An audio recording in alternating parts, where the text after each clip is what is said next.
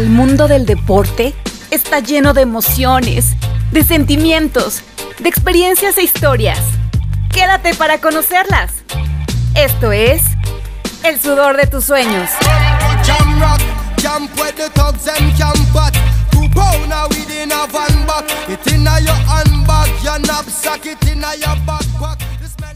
Hola, ¿qué tal a todos y a todas? Sean bienvenidos y bienvenidos.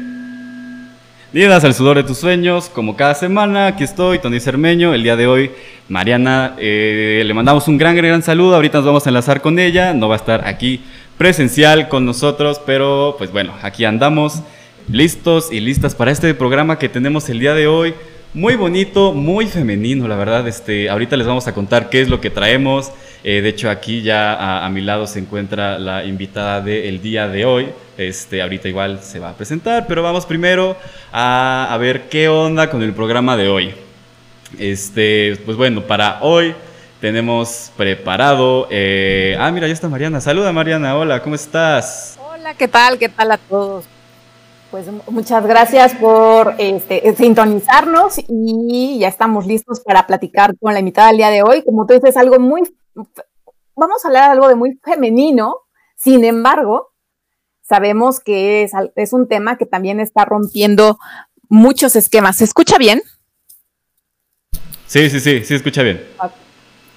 Muy bien, entonces, pues bueno, no se lo pierdan, por favor. Y este te dejo los, los micrófonos, Tony. Muchas gracias. Este, pues bueno, ¿qué tenemos preparado para el día de hoy? Aparte de las noticias, eh, bueno, ya saben que como siempre las noticias primordiales, por lo menos para mí, este, es qué onda, qué ha pasado con el fútbol femenino, este, cómo va la liga, que ya está a punto de acabar, que igual, este, bueno, tampoco vamos a tener hoy sección de desde las gradas de la historia porque Otón eh, tiene unos compromisos ahí con su trabajo, igual le mandamos un gran, gran, gran saludo y felicidades por sus Pumas, eh, que pasaron ya a la siguiente ronda, igual el fútbol varonil ya está terminando. Este, entonces, eh, pues bueno, le mandamos también un gran saludo a Otón que eh, esperemos y nos esté escuchando. Eh, aparte de esto, pues este, tenemos la entrevista con Frida Osorio, que es una conocida, una amiga de ya hace algunos, algunos añitos que pues bueno, nos va a platicar qué onda con el ballet, cómo ha sido, para, eh, qué, significa para ella, qué ha sido de, su vida a través del ballet. De hecho, eh, ahí vamos a, andar platicando con ella más tarde. Entonces, quédense y también tenemos un poquito de la cápsula de, bueno, la historia de Annie London Derry. Annie London Derry, que es la primer mujer en dar la vuelta al mundo en una bicicleta alrededor del mundo en la bicicleta. Entonces es un tema muy bonito que tenemos hoy, esperemos y, se queden. Eh, pero bueno, vamos con nuestra sección de, noticias. Eh, como les decía, la, liga femenil eh, continúa ya, si no me recuerdo, le quedan tres jornadas o dos, ya, ya ni me sé bien el calendario, perdón, se me olvidó. Pero bueno, este, si, ah, se me olvidó poner cuál es el siguiente, con razón. Si no, si no mal recuerdan, la semana pasada hablábamos de que al conjunto de las enfranjadas les había tocado jugar contra el conjunto de eh, las cementeras de Cruz Azul. Eh, el partido estuvo eh, bueno, movido, ambos equipos, toda, bueno, el Puebla tenía todavía una posibilidad, si ganaba ese partido, de empezar a sumar otros puntos para poderse colar, aunque sea en octavo lugar, a, la liguilla del fútbol femenil. Sí lo consiguió con un golazo de... Ah, se me olvidó el nombre de, esta jugadora, pero bueno, fue un golazo afuera del área. Se llevaron la victoria por la mínima diferencia, 1 a 0 en el estadio desde diciembre en la ciudad, bueno, en el estado de Hidalgo. Eh, este fin de semana no les fue tan bien porque les tocó enfrentarse a un conjunto muy poderoso dentro de la liga, el primer campeón de la liga femenil, este, al conjunto de las Chivas de Guadalajara. Eh, si, soy, si soy sincero, ya no vi el partido porque hay NFL y la NFL ahorita no, no me la quiero perder más que a mi equipo le está yendo muy, muy, muy bien. Eh, entonces, bueno, no, no, pude ver completo el partido. Me enojé desde un principio porque muy rápido les metieron dos goles y pues no iba a ser sorpresa que les metieran más. Entonces, el conjunto de Puebla perdió 5 eh, a 0 contra las Chivas. Eh, pues les digo que es un conjunto bastante fuerte, no hay que discutir. Las Chivas juegan de una forma excelente, entonces pues eso es lo que pasó. Y ahora el, ah, el partido que sigue, perdón, aquí no tengo la imagen para quienes nos están viendo en, en Facebook Live. El partido que sigue, aguántenme, es contra Querétaro este viernes 13 de noviembre a las 5 de la tarde. Ahí vamos a estar al pendiente. Esperemos y, ganen. También el conjunto de Querétaro ahorita está muy, muy, muy fuerte. Y no queremos que, este, que también se lleve una golista. Pobre, pobres chavas. La verdad me, me pone bien, bien, triste que de la nada les metan eh, muchos, muchos goles y, que estén perdiendo. Ya, ya llevan, si no mal recuerdo, también nueve partidos sin poder llevarse la victoria. O sea, más la mitad del torneo. Entonces, eh, habían empezado muy bien. No sé qué le pasó a, ambas ramas, tanto al varonil como al femenil, que empezaron muy bien y están terminando de una manera eh, difícil, eh, muy, muy goleados, muy, muchas derrotas, muchas victorias. Pero igual, el conjunto varonil del Puebla ya está en la siguiente ronda, se pudo colar en el repechaje. Van a jugar contra Monterrey. le tengo fe, pero no le tengo tanta fe entonces esperemos si todo pueda salir bien. Ahorita igual entro en noticias deportivas, porque eh, incluye a un jugador de, Chivas eh, varonil. Eh, Dieter, ya lo tenemos que decir así porque es un, este, es un presunto culpable, por así decirlo, aunque ya hay una denuncia en contra. Dieter N tiene una denuncia por un delito sexual. las Chivas creo que tiene una fama de, indisciplina muy, muy, muy, muy fuerte y varios escándalos este, sexuales que han, que han, que, en los que se han visto envueltos. Entonces, lamentablemente, eh, bueno, no es que no si decirlo lamentablemente, pero bueno, eh, este jugador tiene una, una, acusación, ya una denuncia. Eh, fue ya destituido de, el, no sé si destituido, pero fue despedido de, del conjunto de, Chivas. Junto a él, otros tres jugadores que también por diversas indisciplinas este, están, están fuera. Entonces, eh, esto es lo que converge ahorita con Dieter N, eh, jugador o ex jugador ya de las Chivas. Eh, pues esperemos que la ley proceda como deba de proceder, que no quede impune, porque bien sabemos que tanto a los futbolistas como a muchos hombres no les pasa nada cuando llegan a tener este tipo de escándalos. Entonces, eh, que la ley este, aplique todas las de la ley, vaya, y, que no, no se quede como un caso más. Recordemos que igual hace, no me acuerdo qué tiempo, tiene aproximadamente un año, Neymar, eh, el astro brasileño, tuvo igual una denuncia por violación y ¿qué pasó? Nada. Entonces, ojalá y la ley se aplique bien, y que no pase nada, este, ay mira, que llegó por acá, este, y que no pase nada, este, bueno, que no quede impune el caso. ¿Tú qué, qué piensas, Mariana? ¿Cómo ves esta, esta cuestión, esta acusación que hay contra este jugador?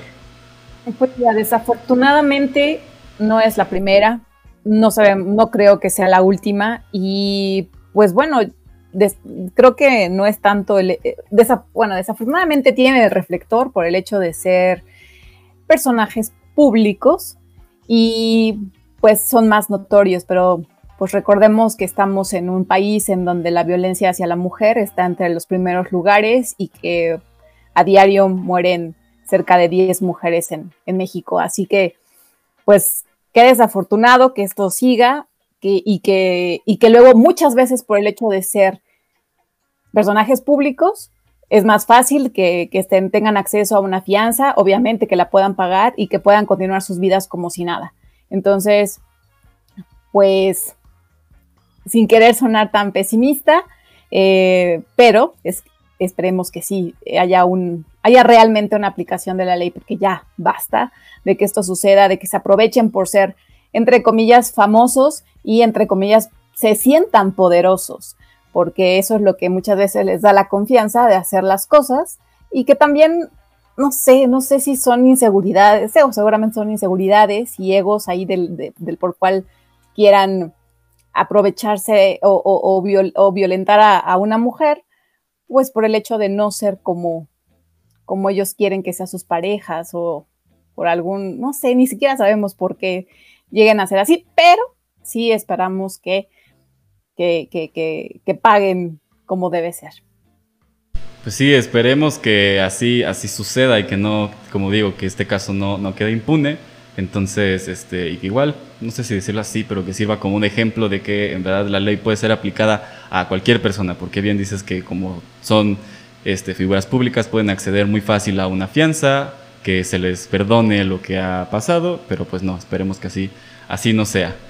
Y pues bueno, esto sería todo por la sección de noticias. Eh, como ya se está acercando el fin de año, los torneos ya van terminando, hay menos actividad eh, deportiva, pero pues bueno, igual esperemos que este próximo año o que, que viene, este, ya nos quedemos con muchas más noticias deportivas, porque acuérdense que se había aplazado los Juegos Olímpicos, entonces esperemos que sí haya, por favor, que sí haya Juegos Olímpicos.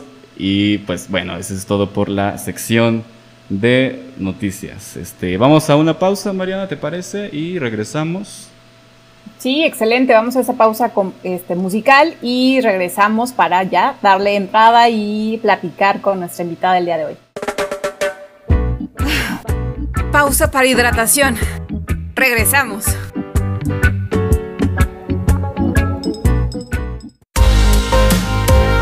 Visita la radio en su versión digital www.fmcholoyan.org.mx. Noticias, historia y cultura.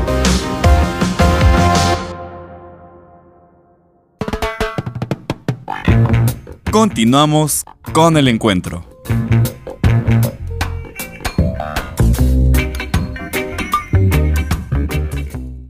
Y pues ya estamos aquí listo para la ay, este, ah, para la entrevista. Este, no sé si Mariana quieras presentar a la entrevistada de hoy.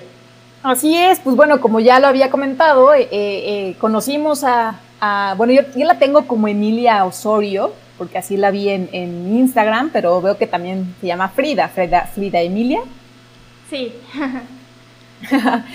bueno, pues muchas gracias por haber asistido a cabina. Una disculpa por no poder estar ahí con ustedes el día de hoy. Eh, sin embargo, pues bueno, ya, ya te, he estoqueado un poco en, tus redes sociales y pues nos da mucho gusto tener el día de hoy a una bailarina de ballet clásico, que eso en muchas ocasiones, ¿qué tiene que ver eso con deportes y por qué el sudor de tus sueños? Bueno, porque finalmente nosotros lo que queremos eh, demostrar, las historias que queremos traer a este programa, justamente son aquellas que implican mucho compromiso contigo mismo, mucha disciplina y que obviamente nos den un ejemplo de que mientras tú te lo propongas y lo tengas bien seguro en tu corazón y en tu mente, lo vas a lograr. Así que Emilia, muchísimas gracias por estar el día de hoy acompañándonos aquí en, el sudor de tus sueños. Y pues para empezar, nos gustaría que te presentaras, cuántos años tienes, de dónde eres y obviamente desde cuándo empezaste a practicar el ballet clásico.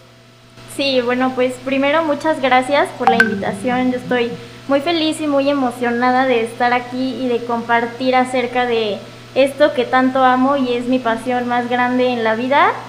Y bueno, yo me llamo Frida Emilia Limón Osorio, yo tengo 19 años y empecé a bailar no tan chiquita como otros bailarines, pero sí empecé a bailar a una edad muy buena yo empecé a los 11 años y la verdad es que empezar a bailar para mí fue como una casualidad porque no fue algo que yo hubiera planeado mucho, nada más fue como que mi mamá me impulsó, me dijo, ¿no te gustaría meterte a bailar ballet? Y yo dije, sí, sí me gustaría y pues terminó siendo algo muy importante en mi vida.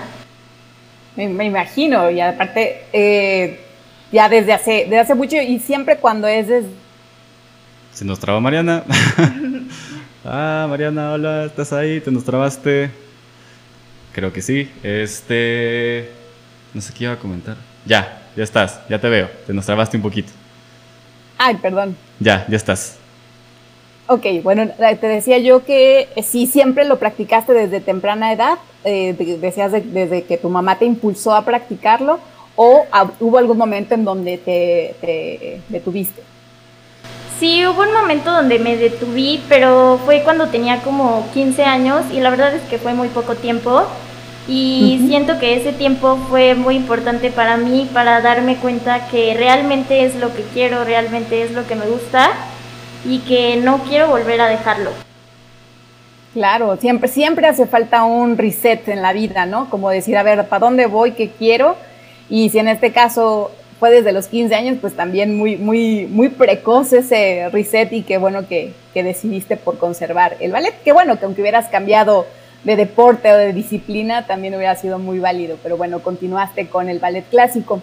Fíjate que me gustaría platicar contigo acerca de los mitos que muchas personas que no conocemos el ballet o que nunca lo hemos practicado o que nada más lo vemos de una manera romántica como en las películas, pues romper algunos de estos mitos. Uno de ellos es que las bailarinas o los bailarines son personas muy frágiles y delicados, ¿no? Este, que, son de personalidades, este, pues sí, delicadas, sin embargo, creo que tú nos puedes dar una, respuesta diferente. Sí, pues mira, la verdad es que el ballet, más que delicadeza, es mucha fuerza, mucha dedicación. Eh, realmente en, en los movimientos que hacemos sí debemos dar cierta delicadeza. De hecho, mi maestra siempre dice que debemos ser como plumas.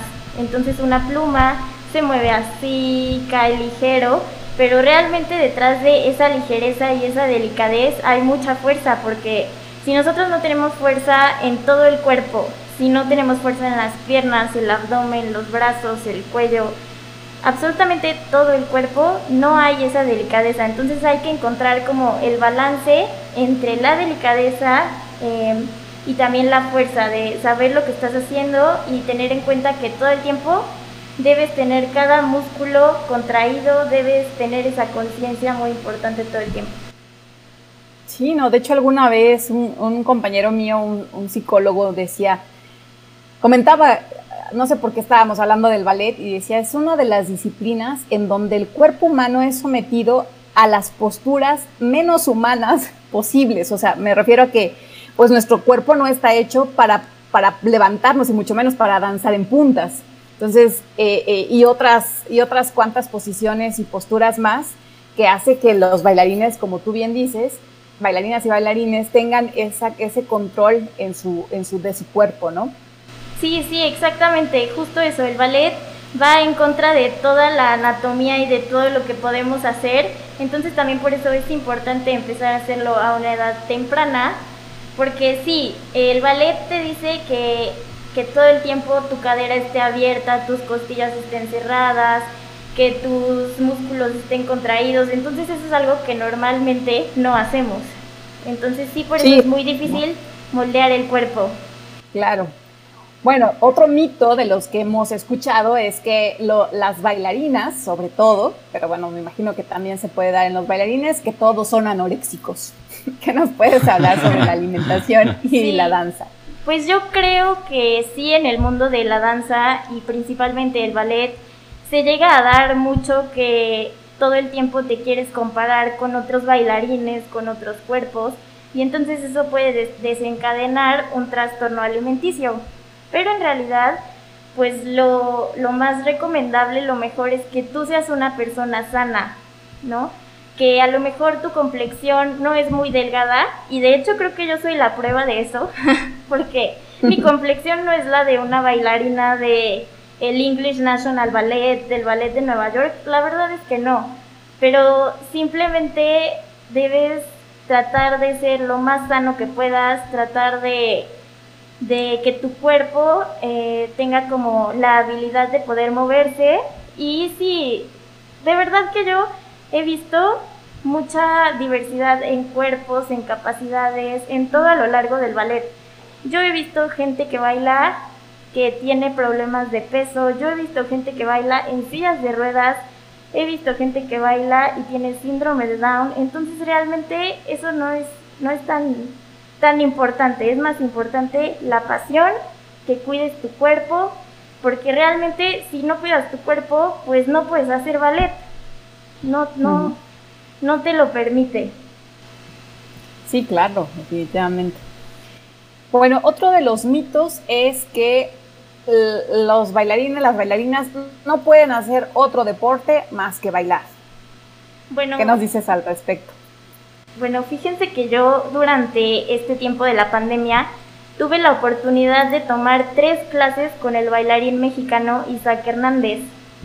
Entonces Isaac Hernández en una de sus clases nos dijo que los bailarines eh, a su nivel, que es un bailarín que también es considerado un atleta de alto rendimiento, lo más recomendable no es hacer otro tipo de deportes porque los músculos no se acostumbran a lo que se tienen que acostumbrar, porque no es lo mismo moldear tu cuerpo para ser futbolista, beisbolista, eh, hacer natación, hacer bailarín. Sí se puede, pero realmente no es como lo más recomendable. Normalmente el ballet se complementa con actividades como pilates, eh, clases de stretching, pero pues sí, es como de cada quien, pero yo tomo muy en cuenta la opinión de, de Isaac Hernández que pues es muy grande y pues él, él da esa recomendación a los demás bailarines. Claro, sí, tiene, tiene toda la razón. Final, y bueno, otro de los mitos, y bueno, el último de los que encontré más frecuente en, varios sitios, es que dice que para ser bailarina tienes que ser flexible, o sea, naces con la flexibilidad. Pues sí, mira. ¿Eso es verdad? Ahí no necesitas nacer con flexibilidad, eso no. Hay gente que sí nace muy flexible porque, por ejemplo, vuelvo a, a decir algo que siempre nos dice mi maestra, que siempre nos dice, hay una niña en Rusia que ella nació haciendo split, pero tú no. Entonces, ponte a estirar, ponte a hacer tus ejercicios porque tú no naciste como esa niña en Rusia que es muy flexible, pero sí puedes llegar a ser muy flexible si lo trabajas, claro. Sí, depende de cada cuerpo, cada cuerpo es diferente, pero yo creo que en el ballet realmente nada, nada, nada es imposible.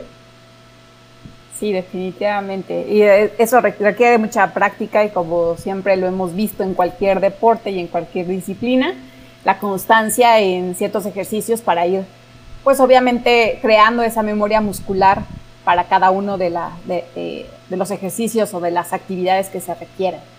Pues bueno, mi querida eh, Frida Emilia, ¿cómo te dicen más? Bueno, tú, tú te, pone, te pusiste en tu red como Emilia, pero Tony te conoce como Frida.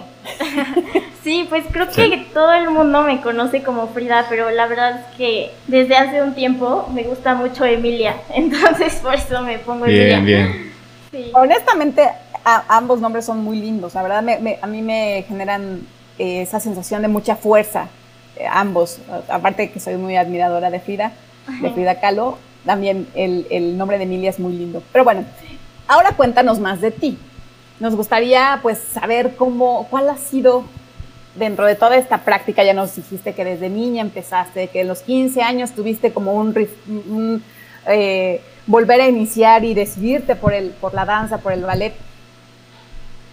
¿Cuál ha sido el, el mayor reto que has enfrentado en tu, entre comillas, digo corta porque eres muy joven, pero a lo mejor por esa edad ya es larga tu carrera, pero ¿cuál ha sido el reto que, mayor, el reto mayor que has enfrentado a lo largo de tu práctica como, como bailarina clásica? Pues creo que, eh, bueno, a lo largo de estos siete años eh, he tenido como muchos retos, pero creo que el más difícil ha sido compararme con los procesos de otras personas, de otros bailarines. Como sentir que yo em, me estoy atrasando y pues eso, simplemente compararme con otros, pero pues obviamente he trabajado en eso. También, por ejemplo, este como espacio que me di a los 15 años fue porque me lastimé, me enojé con mi maestra, me enojé también con la vida, me enojé con el ballet, entonces me enojé muchísimo. Entonces yo creo que esas dos cosas han sido como las más difíciles que yo he tenido en este tiempo pero pues sí, creo que ahora estoy mucho mejor. Eh, justo en este momento estoy viviendo como una transición en esta carrera y, me siento muy bien. Eh, yo hace dos años empecé a bailar con el sistema de la Royal Academy of Dance, que es un sistema inglés y es un sistema que a lo largo de los años te va certificando como bailarín profesional. Entonces yo en febrero del año pasado hice mi primer examen y la verdad es que fue una experiencia increíble y creo que ha sido la mejor que he tenido hasta ahorita. Wow. ¿Y cómo, cómo fue ese examen? como de esos de película que tienes a los sinodales enfrente y tú bailas en un escenario? ¿Cómo fue? Pues miren, los exámenes, este sistema inglés es un sistema que está en todo el mundo. Entonces puede venir un examinador de cualquier parte del mundo a calificarte. La examinadora que vino a calificarme a mí era italiana. Entonces, este, pues ya el chiste es que en el examen tú te preparas durante un año para ese examen, montas todo tu material, tratas de perfeccionarlo lo más que puedas.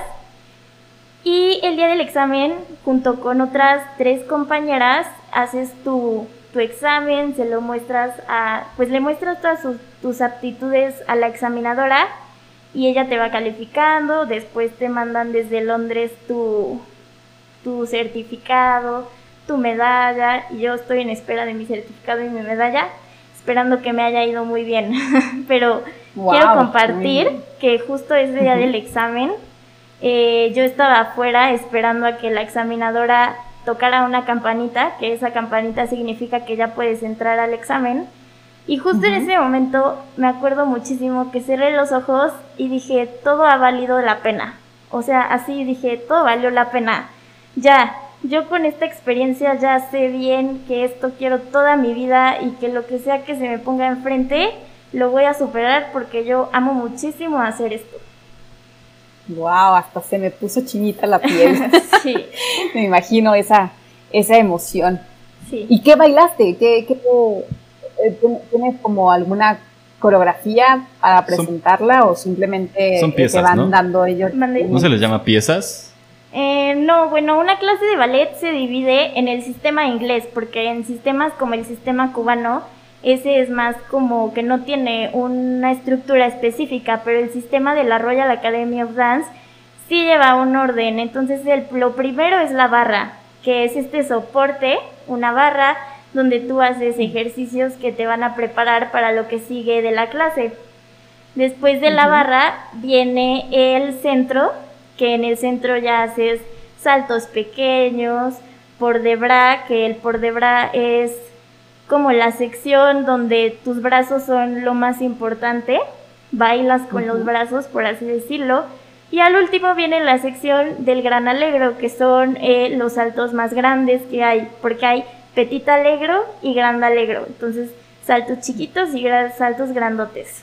Así se divide la clase, entonces esas tres secciones son las que nosotras preparamos durante ese año y a la hora del examen lo presentamos.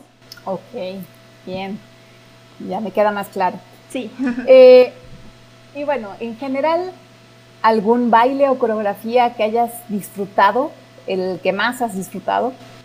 Sí, bueno, justo en ese examen, tengo dos, justo en ese examen había una música en una parte que se llama Adash, que pues es, es una, es como un, una mezcla de todo, el de los brazos, las piernas, muy bonita.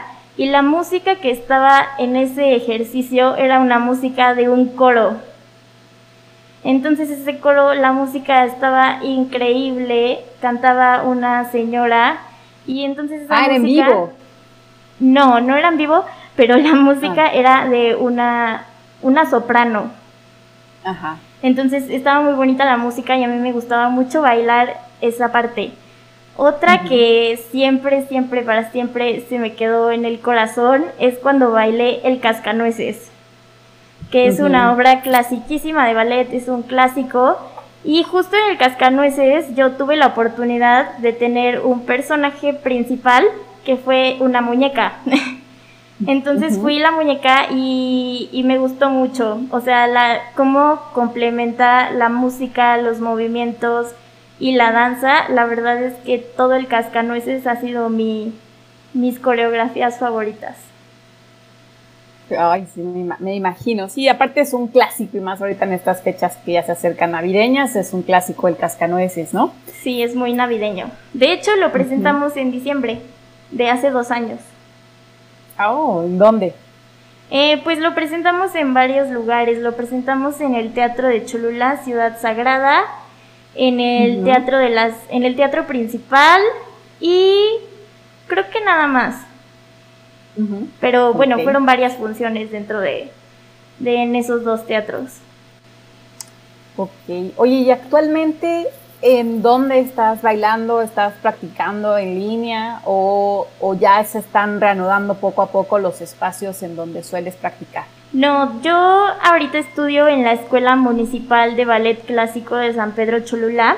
Ahí he estado todo este tiempo que llevo bailando y la verdad es que ahorita no, no hemos hecho clases presenciales ni nos hemos integrado porque pues la situación sí está muy difícil pero en las clases en línea, pues la verdad es que, aunque sí hay muchas limitantes como el espacio, pues que a veces como que no te sientes muy inspirado de estar bailando ahí en tu casa. En la sala de tu casa, sí, claro. Sí, y pues la atención que te puede dar tu profesor o profesora. Entonces, sí ha sido difícil, pero pues es lo que nos toca y lo hacemos con mucho gusto.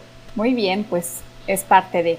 Y pues para finalizar, eh, bueno, o esta es mi última pregunta, no sé si Tony tenga alguna otra más, pero en sí, ¿qué es lo que más amas del ballet clásico? Pues lo que más amo del ballet clásico es cómo me siento yo cuando estoy bailando. Porque yo creo que lo hemos escuchado en muchas partes y hasta suena como un cliché que los bailarines decimos es que cuando yo bailo se me olvida todo y solo estoy en ese momento. Y si estoy triste se me olvida. Y si estoy enojado se me olvida. Y si estoy feliz pues me pongo más feliz. Pero es que eso es real, o sea, a mí me gusta mucho eso. Me gusta que me gusta que el ballet no no te espera. O sea, si tú estás triste, no importa, vas y lo expresas. Lo tienes que sacar de alguna manera y a mí me gusta sacar estos sentimientos que yo tengo adentro por medio de mis movimientos. Entonces eso es lo que más me gusta. También me gusta mucho bailar en obras, me gusta mucho eh, que me aplaudan. me, gusta, me gusta. Oye, pues es que eh, dirás, ay, qué, qué, egocentrista, ¿no? Pero pues es que realmente el, el bailar una pieza, tú no sabes todo lo que hubo detrás de de, esa práctica, de aprender la coreografía, los movimientos, todo lo que hubo detrás de, ¿no? Sí, sí, sí, además es muy satisfactorio que poder compartir lo que haces con otra gente y que la gente que te está viendo pues le gusta, de verdad es muy muy satisfactorio y pues eso es lo que más me gusta de ser bailarina. De hecho, me gustaría, no sé si este, puedo compartir, porque no sé si pueda compartir pantalla, mi querido Tony, porque aquí hay algo en tu Instagram que cuando lo leí dije, ay, qué bonito, y aparte la foto es muy linda. Dice, mientras bailo no puedo juzgar, no puedo odiar, no puedo separarme de la vida, solo puedo amar, ser yo y estar entera. Feliz día del bailarín, bueno, me imagino que fue. Obviamente estaban festejando esa fecha y pues está una foto tuya en, en, no sé en dónde estás presentada porque es un muro de piedra y tienes una luz Sí, justo. bajo de ti. Justo esa fue después de mi presentación del Cascanueces en el Teatro de la Ciudad. Y, y entonces mi mamá me dijo, ay, vamos a tomarte unas fotos. Y pues ya. Aguanta, me deja algo más grande la, la imagen. Dame unos segundillos. A ver si se puede ver. Sí, sí se ve. Nada más hago grande la imagen. Aguántame, aguántame, aguántame, aguántame, aguántame. Ya, ya está, pues ahí se ve. Sí, ahí se ve este, como está. Perdón que, este, que, pase tus imágenes en público, pero bueno, todas, voy a tratar de que sean las que cuando estás bailando. Mira, esta está qué bonita aquí con tus, con tus zapatillas y todo. Sí, sí, sí. Eh, pues perdón, ¿en dónde dijiste que fue? Esas fotos son en el centro de convenciones. Ah, ya. En San Francisco, sí, pero justo sí, ese es día. Que de noche se ve diferente. Sí. Pero justo ese día acababa de bailar el cascanueces. Ah, mira, tú eras la muñeca entonces ahí. Sí, era la muñeca y aunque mi participación principal, la verdad es que fue muy pequeña, para mí fue lo más grande del universo y yo estoy muy feliz con lo que hice. Ay, qué bueno, bueno, eso es lo, eso es lo que, lo que importa. Pues bueno, ya no, no dejo de compartir pantalla para. Muy bien, pues mi querido Tony, no sé si tengas tú alguna pregunta más para la invitada. Sí, sí, sí, pues era justo igual un tema que queríamos tocar. eh, es un poco sobre qué onda con los prejuicios que existen, ¿no? Dentro de, de cualquier baile, ¿no? Si de por sí en los deportes lo hay, creo que cuando lo haces desde el arte, ¿no? Hablándolo así también, como el ballet como un arte, sí, ¿no? Es un arte. Este... Igual me comentabas, ¿no? Que en esta misma clase que tomabas con Isaac Hernández eh, mencionaba un poco sobre los prejuicios. Creo que hacia los hombres eh, el ballet, como es algo delicado, si lo vemos de esa forma, es muy femenino. Sí. Bueno, Isaac justo en sus clases, en una de sus clases, se enfocó mucho a hablar de los hombres y de hecho los mensajes que dio eran más para los hombres, pero digo, es muy importante que nosotras como bailarinas también entendamos la parte y el trabajo que ellos hacen, porque es muy importante y la verdad es que yo en lo personal valoro mucho a todos y cada uno de los compañeros hombres que tengo y que he tenido. Y bueno, Isaac pues nos decía que los hombres son la pieza más importante en una obra, por ejemplo, porque toda la responsabilidad recae en ellos. Es decir, si la bailarina se fue para allá, se equivocó, se tenía que ir para la izquierda y ella se fue para la derecha, el bailarín es el responsable de irse a la derecha donde se equivocó la, se equivocó la bailarina, a arreglar lo que haya hecho la bailarina. Entonces también es muy importante porque los bailarines cuidan sus movimientos, están cuidando su cuerpo, están cuidando su coreografía y aún así tienen que cuidar mucho a la bailarina porque es su responsabilidad. Entonces, pues imagínense qué difícil es estar cargando una bailarina, ponértela aquí en el hombro y luego aquí, imagínate que se te cae, pues no.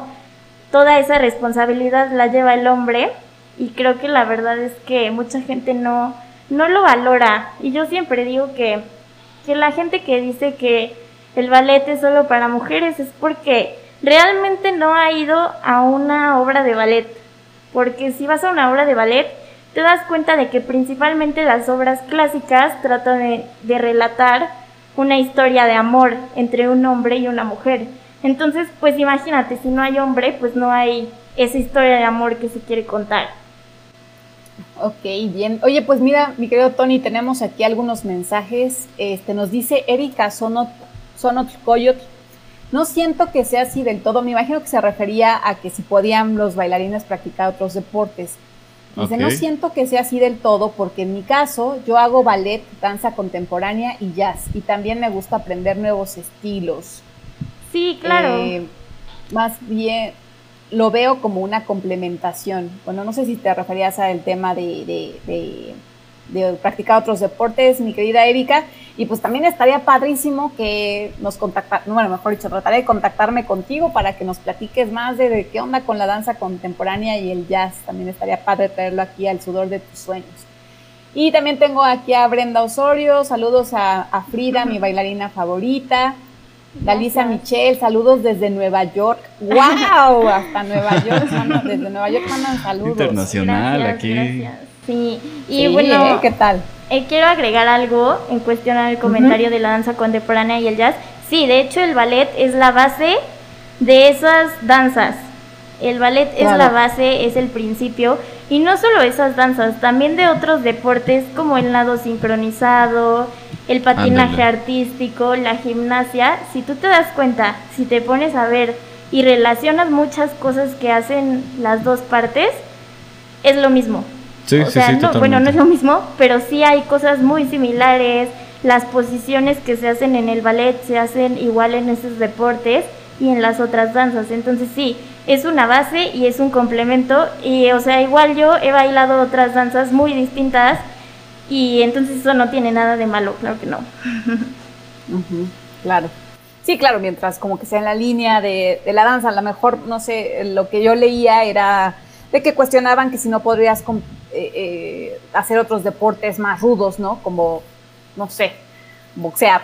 Sí, sí, sí. y ahí lo que comentaban, ay, perdón, ahí lo que comentaban era que, pues bueno, claro que un bailarín, bailarina puede hacer el deporte que quiera siempre y cuando, pues, no se lastime, ¿no? Sí, o sea, que no sea un, deporte que pueda, que pueda poner en riesgo su, su, pues sí, su salud. Sí, justo eso es lo más importante, cuidar el cuerpo porque pues sin tu salud y sin cuidar tu cuerpo la verdad es que no, no puedes realizar bien nada. Así es, mi querida Frida, mi querida Emilia. Este, pues bueno, no sé si tengas algún mensaje final para toda la comunidad del sudor de tus sueños, para todos los que, para todas aquellas chicas este, chicos que quieran dedicarse al ballet o que se dediquen al ballet, algún mensaje que tengas para, para la comunidad del sudor de tus sueños. Sí, pues antes que nada eh, me parece que es una comunidad muy padre y de verdad me siento muy feliz de estar aquí, de verdad, en serio, estoy muy emocionada. y pues el mensaje que yo les quiero dar es que si son bailarines o si quieren ser bailarines, de verdad no sientan que algo los va a limitar porque no, yo estoy aquí y, les puedo decir que no hay límites, que siempre puedes adecuar el arte a lo que puedes hacer y a tus capacidades y pues a la gente invitarla a que apoye eventos culturales, em, si no les gusta el ballet, que vayan a eventos musicales, a eventos deportivos, porque realmente es muy importante impulsar esto y en México hace mucha falta hacerlo.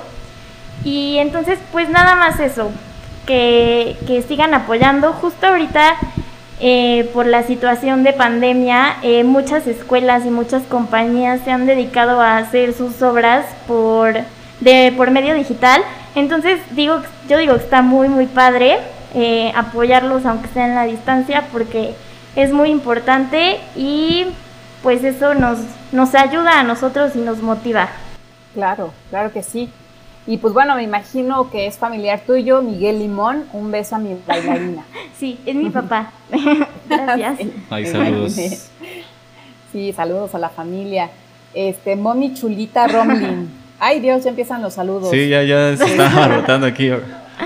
Muchas Felicidades, gracias a Florecita Emilia. Gracias, gracias. Nana Osorio, saludos a Frida, que siempre pone todo su corazón en el ballet.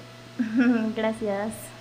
No, pues bueno, qué, qué padre que también tu, tu círculo cercano, familia, amigos, pues reconozcan lo que tú estás haciendo y lo que todo el esfuerzo que te ha llevado el, el, seguir en el ballet y obviamente pues poder, eso se transmite y obviamente se contagia ¿no? a, tu, a tu comunidad de, de, bailarinas y bailarines.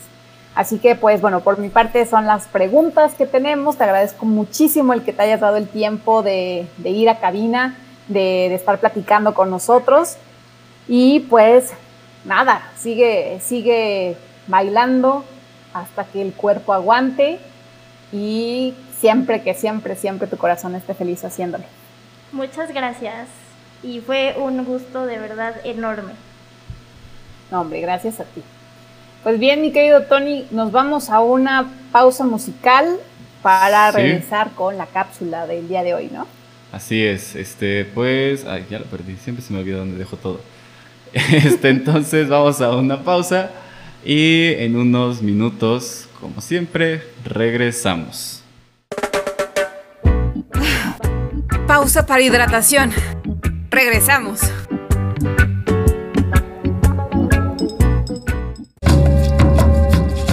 Estás escuchando la radio comunitaria Chololan, voces de tierras milenarias.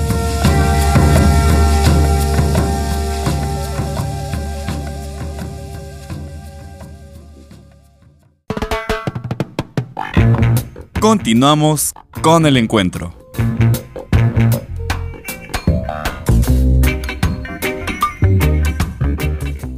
Pues bien, ya regresamos aquí al sudor de tus sueños. Eh, aquí igual nuestra invitada Frida se quiso quedar porque es un tema muy muy bonito, la verdad, el de la cápsula que tenemos preparado. Entonces igual te invitamos a que participes con nosotros para que podamos también retomar de una forma bonita qué es lo que ha sucedido, ¿no? Con, este, este tema muy, muy bonito que quise seleccionar, me puse a, a investigar qué onda, como, como, como siempre, ¿no? este, qué, qué personajes o personas han sido muy, muy, muy destacadas en el deporte.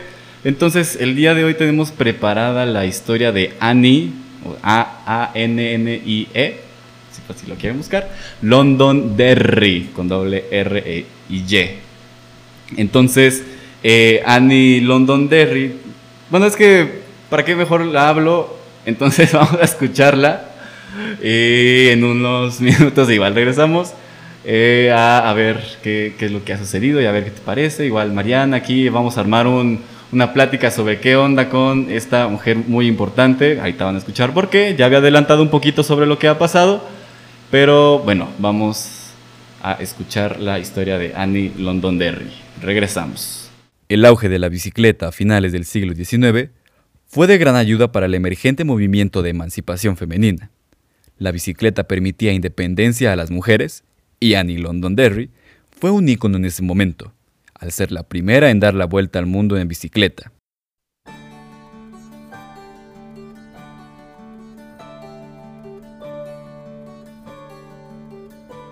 Nació en Letonia como Annie Cowen, pero la familia pronto se trasladó a Boston, en Estados Unidos. Ahí, Annie perdió a sus padres cuando tenía 17 años y junto a su otra hermana quedaron a cargo de los más pequeños de la familia. Pronto, se casó con un vendedor llamado Simon Kopchowski, con quien tuvo tres hijos en cuatro años. Más tarde vendría uno más. Ya había un par de hombres que habían dado la vuelta al mundo en las modernas bicicletas, pero ninguna mujer. Annie diría a la prensa que lo de ella comenzó como una apuesta entre empresarios, pero la verdad es que lo más seguro fue porque nació su sentido de aventura, su sed de contar historias y sus ganas de salir un tiempo de casa.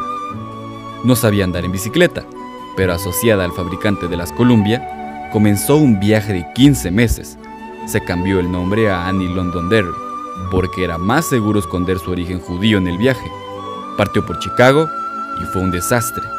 La bicicleta pesaba 20 kilos, comenzaba el frío y Annie usaba los vestidos con falsos que eran norma en la época y que hacían el pedaleo aún más difícil. Decidió seguir con el viaje, pero hizo cambios una bicicleta más liviana y pasar a usar bombachas mucho más cómodas. Regresó a Nueva York pedaleando y de ahí tomó un barco a Francia. Su viaje la pasearía por Marsella, Alejandría, Singapur, Saigón, Hong Kong, Shanghái y San Francisco, y de ahí regresó a Boston. Algunos tramos más largos los hizo en barco, y en cada parada era esperada por la gente. Daba charlas y contaba sus aventuras. No contaba que tenía familia esperándola en casa y colgaba carteles de distintas marcas en la bici para ganar ingresos por publicidad. A finales de septiembre llegó sana y salva, logrando hacer el viaje en el tiempo anunciado y con una muñeca un poco perjudicada a causa de una caída. Los empresarios que la habían retado tuvieron que rendirse a sus pies y abonarle el dinero de la apuesta. Annie aprovechó la fama de su viaje y se trasladó con su familia a vivir a Nueva York, donde el resto de su vida Trabajó como vendedora, empresaria de ropa y durante un tiempo trabajó como periodista en el New York World. Annie tuvo un cuarto hijo y murió en el anonimato años después.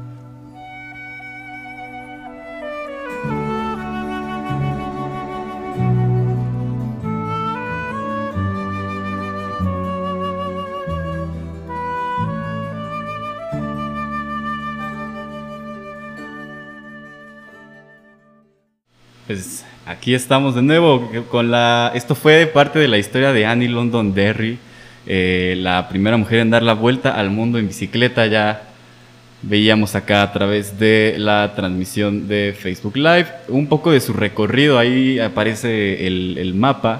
Literalmente fue darle la vuelta al mundo, pasar por lugares eh, muy importantes, muy turísticos ahora, eh, como lo es este China, París, este, Boston, Nueva York, eh, Japón.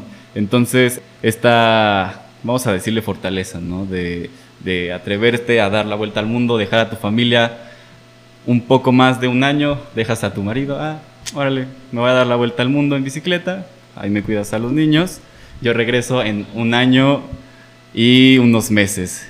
¿Qué les pareció? A ver, esta historia. Pues mira, la verdad es que a mí me, parece muy interesante y siempre, como hemos visto a lo largo de la historia, que esa, esa avidez de la mujer de poder hacer cosas diferentes y de romper, lo, romper esquemas y lo que te está diciendo la sociedad que debes hacer, ¿no? Y esto sucede desde hace mucho tiempo y uno de los ejemplos, pues bueno, es esta historia que hoy nos traes y a mí me llama mucho la atención el hecho de que ella también haya sido periodista. De hecho, acabo de encontrar una, frase que ella, que ella comentaba. Obviamente, después de hacer ese recorrido, se siente como una nueva mujer.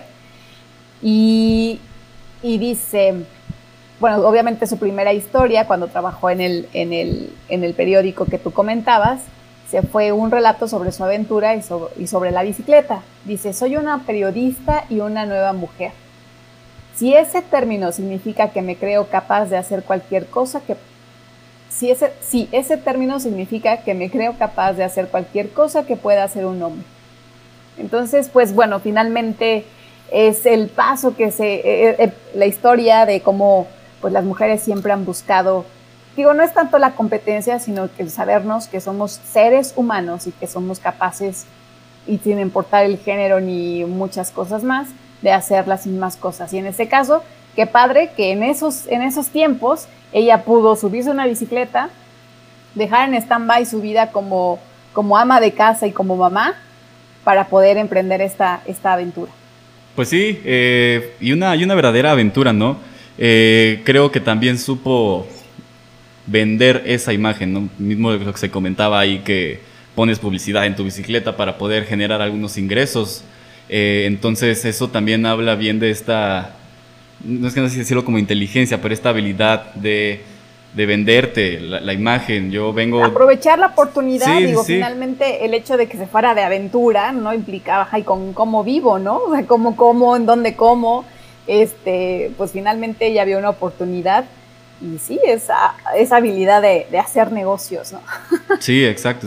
sí, y además, pues que como que no se le cerró el mundo en ningún momento, ¿no? Ni por ser mujer, ni por usar falda, ni porque imagínense cuántas cosas tuvo que atravesar en ese trayecto que pues a lo mejor no sabemos, pero sí debió haber sido súper, súper, súper difícil, pero pues está muy bien que ella supo salir adelante y logró su meta.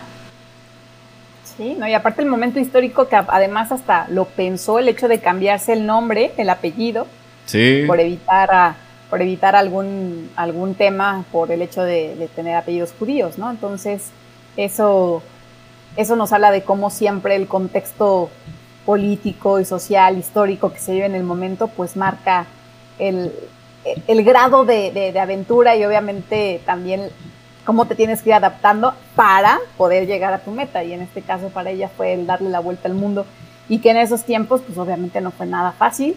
Este, bueno, yo creo que en ningún momento, yo no sé si me atrevería a darle la vuelta al mundo en bicicleta si a duras penas llego a, al Zócalo de San Andrés. Pero sí, este, la verdad es muy, muy impresionante esa historia. ¿En qué año fue nuevamente, Miguel Tony? ¿Perdón? ¿En qué año fue esta hazaña? Pues fue en... Ay, perdón. Yo me imagino que ha de haber sido por 1900... Ay, no sé, treinta y tantos. No, es que no. En la, de, la fuente donde lo saqué no, no decía como tal... Eh, ¿En qué año fue que, que, la había eh, realizado? el el 24 de septiembre, según esto fue de 1895. A ver. 24 de septiembre. 1894 salió.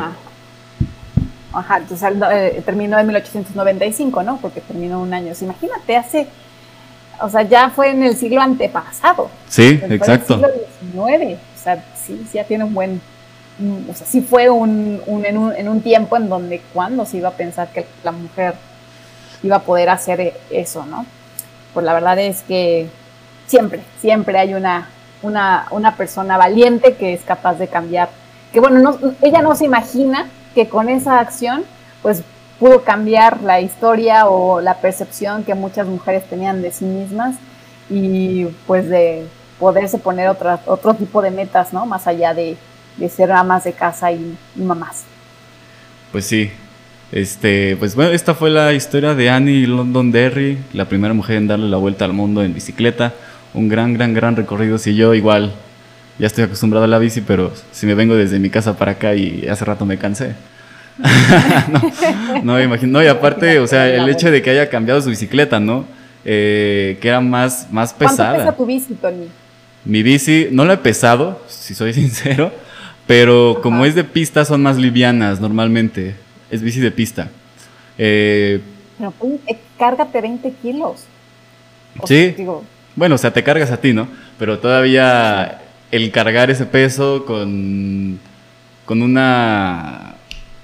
¿Cómo se llama? Con una cadena. Ese esfuerzo más pesado. Entonces... Eh, maniobra o un, hoyo, una piedra, o esquívala con cargando 20, este, 20 kilos. no sabemos cuánto pesaba ella, ¿no? Pero sí ha de haber sido un poco complicado. Las bicicletas de, las primeras bicicletas creo eran en esos tiempos. Sí, además las bicicletas de por sí no son muy cómodas. Entonces supongo que en ese tiempo era aún más difícil. Toda la razón, sí, no, qué, qué, qué, cansancio. Pero mira, la verdad es que cuando alguien, uno quiere algo, ah, no importa la incomodidad ni nada. Y tú lo sabrás también muy bien, mi querida vida Emilia. Pues bueno, creo que sin, sin más, hasta aquí llegamos el día de hoy, ¿verdad, mi querido Tony? Sí, sí, sí, pues hoy no hubo este, sección de Otón, que le mandamos un gran, gran saludo también para que... Lo pusimos a chambear porque él quedó de invitar la cena navideña.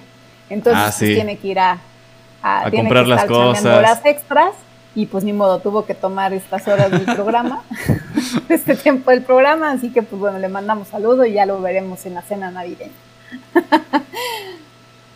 Pues, pues, muy bien, chicos, pues un placer. Gracias, Emilia, nuevamente. Y pues mi querido Tony, nos escuchamos en la siguiente emisión.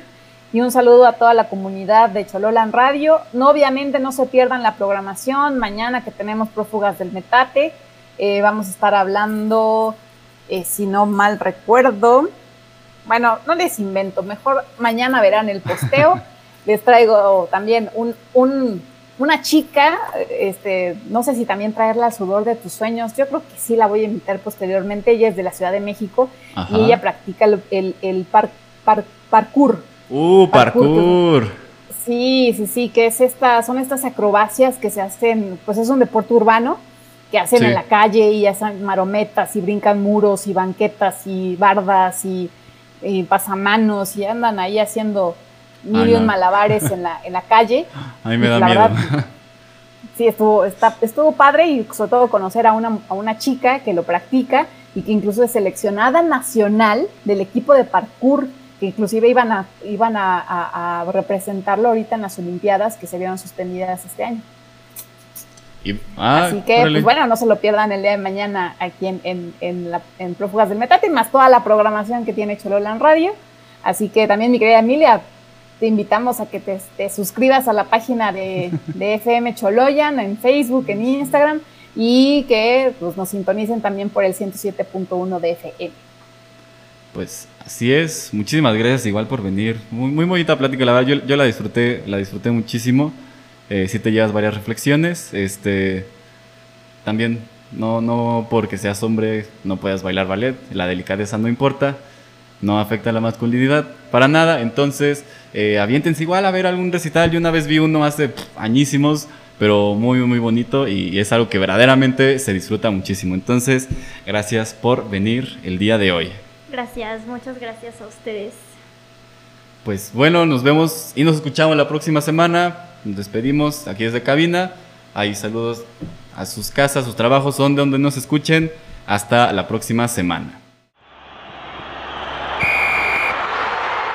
El árbitro ha pitado el fin de este encuentro. Fue una excelente victoria para el equipo local. Nos escuchamos en la siguiente jornada. Hasta la próxima.